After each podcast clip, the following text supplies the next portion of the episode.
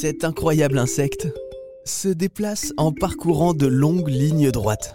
Et pour garder le cap, il s'oriente avec la lumière du soleil, de la lune et même de la voie lactée, le bousier.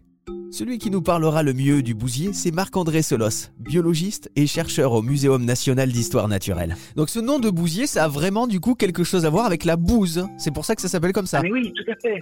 En fait, ces insectes-là, ils sont spécialisés dans l'utilisation, au moins quand ils sont à l'état larvaire, des bouses. Euh, Qu'est-ce que c'est que les bouses C'est le nom qu'on donne à toutes les crottes liquides. Voilà. Euh, et donc ces crottes liquides, elles ont un, elles posent un problème, c'est que quand elles tombent par terre, splash, bah ça fait une croûte. C'est floqué, vous voyez, c'est tassé. Et ça, c'est très dur à attaquer pour les micro-organismes. Euh, S'il n'y avait pas les bousiers qui prennent des petits morceaux, les roulent en boule et partent ensuite à quelques distances pour enterrer cette boule, eh bien, ce serait pas tellement accessible à la décomposition. Alors pourquoi ils font ça? C'est pas juste pour le plaisir de décomposer, hein. C'est parce que quand ils ont enterré cette boulette, ils y laissent leurs œufs.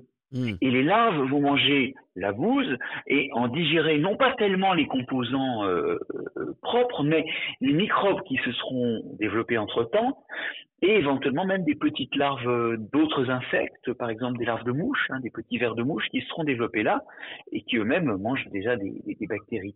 Donc en fait, ce qui se passe, c'est que la bouse, une fois qu'elle est roulée et enfouie dans le sol, on se retrouve dans des conditions d'humidité et dans une retexturation de la bouse qui fait qu'elle va se décomposer mieux. Et c'est ainsi que les bouses sont cyclées. Le bousier, un insecte qui est donc essentiel pour le recyclage des déchets.